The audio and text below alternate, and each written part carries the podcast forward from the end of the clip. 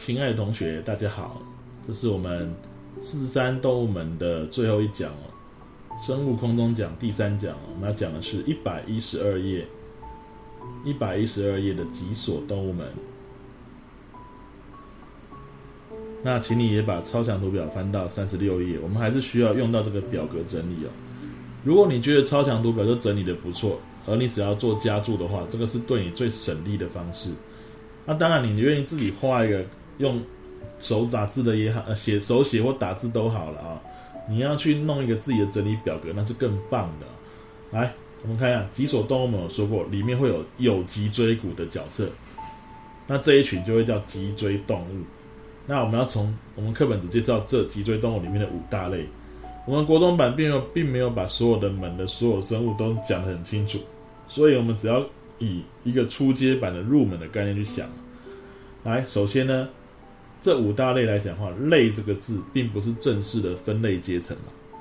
界门纲目做科属种是没有类这个阶层的。那类这个阶层差不多等于是纲那个程度附近，啊。例如说，我们讲第一类鱼类，鱼类我们介绍软骨鱼跟硬骨鱼两大群。那这两群来讲的话，其实它们是有纲的名称的，叫硬骨鱼纲跟软骨鱼纲。但是这两纲之外，还有没有其他类型是属于鱼类的？也有啊。可是我们就只介绍这两个纲而已，所以也没有全部囊括进去哦。来，我们认为的鱼是什么鱼？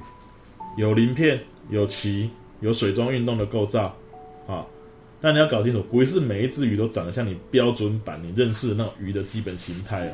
你看，像海马、弹涂鱼这一些，红鱼这一些，长得就很奇怪，但它们都符合刚刚讲的条件：有鳍、有鳞片、水中运动的构造。那再，他们是用鳃来呼吸的，鳃是适应水中的呼吸器官，它是很多丝状的结构那聚在一起的。然后呢，水会流过丝跟丝的中间，然后可以用扩散作用做气体交换。上面密布微血管啊，那根据骨质的质地可以分成软骨鱼跟硬骨鱼。最简单的一个分法，骨头软的跟硬的一定材质有差异嘛。哦，软骨那种胶质类的东西多一点的话，哎，软骨鱼。哦，软骨质多的话，那如果是硬骨质多的话，那就是硬骨鱼。那其实以目前的种类跟数量来讲，确实硬骨鱼种类跟数量是比软骨鱼来的多的。但是软骨鱼也不见得是弱势哦，因为你所知道海洋中的霸者鲨鱼可是软骨鱼类，你看体型也比也也算有大型的，像大白鲨哦，三三五公尺的都有，好，那这个 还是掠食者呢。所以软骨鱼介绍的是鲨鱼，还有那种胸鳍扁平化的身体扁平化那种叫轰鱼，还有这种巨鳐这一种东西，这些东西都其实都是这个软骨鱼类的啊。那软骨鱼的特性来讲的话，在我们课本里面写的比较少一点。它其实是在一百一十三页这边有介绍。像吴郭鱼是一种硬骨鱼哦，它那个脸侧面的那个部分呢，那个鳃鳃的位置外面有个盖子，那个叫鳃盖。可是你看软骨鱼的照片有没有鳃盖？没有嘛。在鳃的保护的外面的部分呢，这个其实是鲨鱼只有像裂缝一样，软骨鱼只有鳃裂。啊，一对一对的裂缝，红鱼也是，鲨鱼也是。那硬骨鱼则那个鳃的外面呢是鳃盖啊，是鳃盖的结构。再来呢，有一个东西哦，就是那个鳔的构造。鳔的构造在一百一十三页。鳔是一种肠道特化来的，可以去控制鱼类的浮沉。但是鳔是在硬骨鱼才有的构造，软骨鱼是没有的。所以刚刚整理了几个点，骨质不一样。鳃外面的构造，那个保护构造不一样。第三个就是鳔一个有一个没有啊，硬骨鱼才有。这是一个简单的整理。至于鱼的种类，你就看课本图四至二十八、四至二十九这边的例子来看一看，好吗？好，大概是这个样子。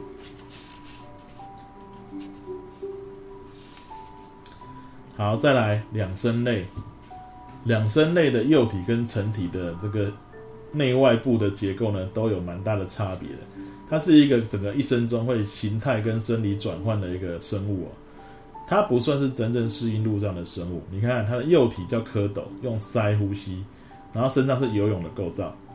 长大的过程中，它也会改变形态，外观可能会长出可以在路上活动的构造，像四肢这一类的。然后呢，身体的呼吸构造会变成用肺，还有皮肤。它的肺转换过来的时候不是很好了，因为它长大的时候鳃会退化掉，它肺会开始运作，但肺不好的话，还要需要湿润的皮肤来协助。所以两生类的特色，湿润的皮肤，不保水，可是它是为了协助呼吸用的。再来，它们是体外受精卵生，啊，体外受精卵生，所以它们生殖的时候要回到水边去，那它的幼体就在水中成长，然后长大才会到陆地上。所以基本上两生类生活的环境周边一定要是湿润的一个环境了。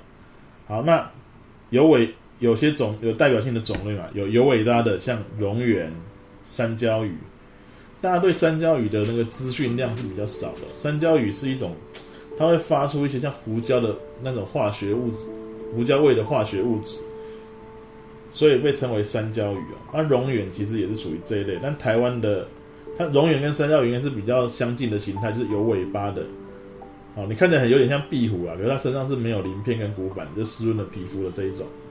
还有像娃娃鱼。那个在中国大陆的娃娃鱼，那个也是属于大型的这种两生类，有尾巴的。好，那这里没有尾巴，就像什么青蛙啦、树蛙那一类的啊，蟾蜍那一类的，它们就是没有尾巴的两生类。好，大概介绍到这边，体外受精卵生。好，那再来爬虫类，爬虫类开始就真的适应陆上了。体表是鳞片跟骨板的覆盖，鳞片是小块的、很密集的，骨板是比较大片的。啊，这样的构造防止水分散失，然后它是体内受精，大多是卵生，确实也有些蛇是胎生的啦，不过种类比较少一点，所以多数是卵生这样子。好，那在爬虫类之前的这一些脊椎动物，通通都是外温动物。我们把以前第一册所教的东西全部整理到这边来，它的体温呢？是没有办法靠自己去维持的，是要靠外界来调整的。觉得身体体温不够，找一些热的环境晒晒太阳也好；觉得太热了，就躲到水里，躲到阴暗的地方啊，去降温这样子。那代表性的生物大概就是四大类哦：蛇、龟、鳄鱼跟蜥蜴。那蛇呢，它是一种四肢已经退化掉的这一种爬虫类，它这也是用身体的这个这个爬行呢去蠕动爬行去活动的。那乌龟呢？有陆上的乌龟，也有海龟啊。那鳄鱼、蜥蜴这些，通是标准形态的这个爬虫类的动物。好，再来，我们要进到这个在中生代才演化出来的鸟类跟哺乳类了。鸟类跟哺乳类都是由体温调节中枢，它们都是内温动物。好，内温动物自己可以调节体温。那这是课本一百一十五页这边。那鸟类来讲的话，有一些特色哦，它的前肢变成翅膀。所以我讲过，它它有个特色，两足而羽谓之禽，禽就是鸟类，两足就它只剩后肢，前肢变翅膀了，然后呢身上有皮有羽毛，所以羽毛是它的特性。为了能够飞行呢，有一些特化，在我们课本一百一十五页第一二行一二三行那边大家都有提到，骨直中空，直轻而坚硬，要飞就要轻量化嘛，啊，然后呢这个。肺部延伸出许多气囊，这在干嘛？在空中的时候呢，是稀薄的空气。你在剧烈飞、剧烈运动，飞行是剧烈运动，翅膀一直拍的时候，你又需要大量的空气的滋阴的话，你的肺部效能一定要更好。所以它的呼吸系统是比人类的交换效率更高，因为有气囊的帮助，可以减轻它的重量，而且可以强化它的呼吸气体交换的效能。但是细部的机制呢，我们就没办法帮各位做介绍了。好，再来。那个有瞬膜，视力锐利，有瞬膜，在空中飞行的时候，飞的速度很快，用风一直吹，一直吹，眼睛会很不舒服，所以有瞬膜。那是一个盖住你还看得到东西的一个透明护目镜哦。啊，那个那不是眼皮哦，那个是在眼皮下面还有一个构造是透明的护目镜，叫瞬膜。这都是有利于飞行的。啊，那再来，鸟大部分都变成嘴喙了，但是嘴喙跟飞行没有关系，那是依据它吃东西的。种类而有所嘴喙的特化，像白鹭是吃鱼，鱼那个嘴巴长得像标枪一样；，还有些吃肉的鸟，嘴巴就很尖很锐利；，啊，有些吃种子的嘴巴是粗的。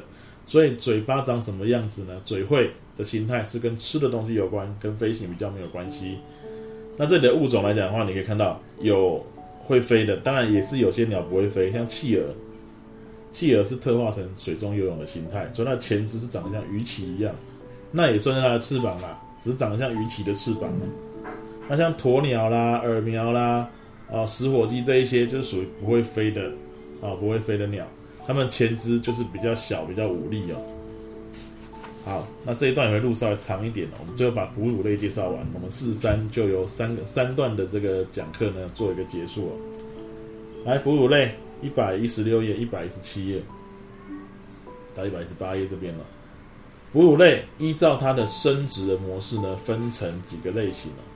哺乳类呢，其实最大的特共同特色就在一一六页的第一段那三行，全部都是重点，有乳腺，雌性的母体可以分泌乳汁。然后体表呢有毛发，但是这个毛发呢主要在陆地上的 OK 啦，像有一群是属于回到水中生活的哺乳类，鲸鱼、海豚这一群，啊，那这一群的毛发就会比较退化掉，因为毛发在水中是不利于它游动的。那毛发主要是要保温的功能，那鲸豚没有的毛发，它们主要是靠比较厚的脂肪层来保温的。那至于生殖方式来讲的话，你看一下一一六页第二段那里，现存的。哺乳类还有卵生的特质的是鸭嘴兽跟针眼，它们是生蛋的没有错，但是它们还是会哺乳啊，还是会哺乳啊，所以它是属于哺乳类。鸭嘴兽跟针眼圈起来啊，所以你要注意到哺乳类这个很特别的生物，因为最早出现的哺乳类是卵生的，后来才出现胎生的种类，啊，一直到现在卵生的种类只剩下这两大两大类群而已，那胎生的反而是占绝大多数的哺乳类动物。那胎生哺乳类呢，有胎盘，但是有一群是属于胎盘比较弱的，不发达，然后它的小孩子都会早产，所以为了补强这个生生殖上面的缺陷呢，其实它有一个叫育儿带的构造，而乳腺就在那里面，所以呢，这个早产的要爬到那个育儿袋里面去，然后呢，才能够在里面吸食乳汁，继续做第二阶段的发育。那这一群就是我们说的有袋类的动物。啊，它是属于哺乳纲里面的有袋目这一个目哦。那像袋鼠、无尾熊这一群都是啊。那接下来没有介绍到的哺乳类，通通都是真正的胎生，没有育儿袋，纯粹胎盘很发达的。而且呢，有一群你要注意到一些特色哦。海洋中的哺乳类，它是属于哺乳纲金目的，金就是金鱼的金，海豚跟金鱼都是属于金目的。它可能从陆上的哺乳类回到又回到水中去的，可能在新生代早期的时候发发展成这个模式的，然后最后变成适应水中的哺乳类，但它们还是体温恒定，体内受精，胎生会哺乳，OK，它们还是哺乳类。那再来有一群是会飞的哺乳类，就是翼手目的蝙蝠这一群会飞的哺会飞的这个，那有的蝙蝠是吃水果的，有的蝙蝠是吃虫的。好，大概是这样。那像我们人类是属于灵长目，灵长目是的特征是手指，那个手指来讲的话，拇指可以跟其他四指对握，这个就是灵长目的一个特性了。那另外还有你常听到的食肉目，猫科、犬科这一些，熊科这一些。那草食动物有一些什么鸡蹄目、偶蹄目，看蹄的数量啊来分的。有兴趣的话可以 Google 一下，我觉得说网络上既然现在是线上教学。其实你网络的资讯可以随手搜寻搜寻一下，你觉得想要听的资讯的更深入的资料，网络上都有。好，那我们就分三段呢，把四十三为各位做一个课本的一个复习的引导，请各位可以利用这个心可以静下来的时间呢，好好的使用这个声音档了。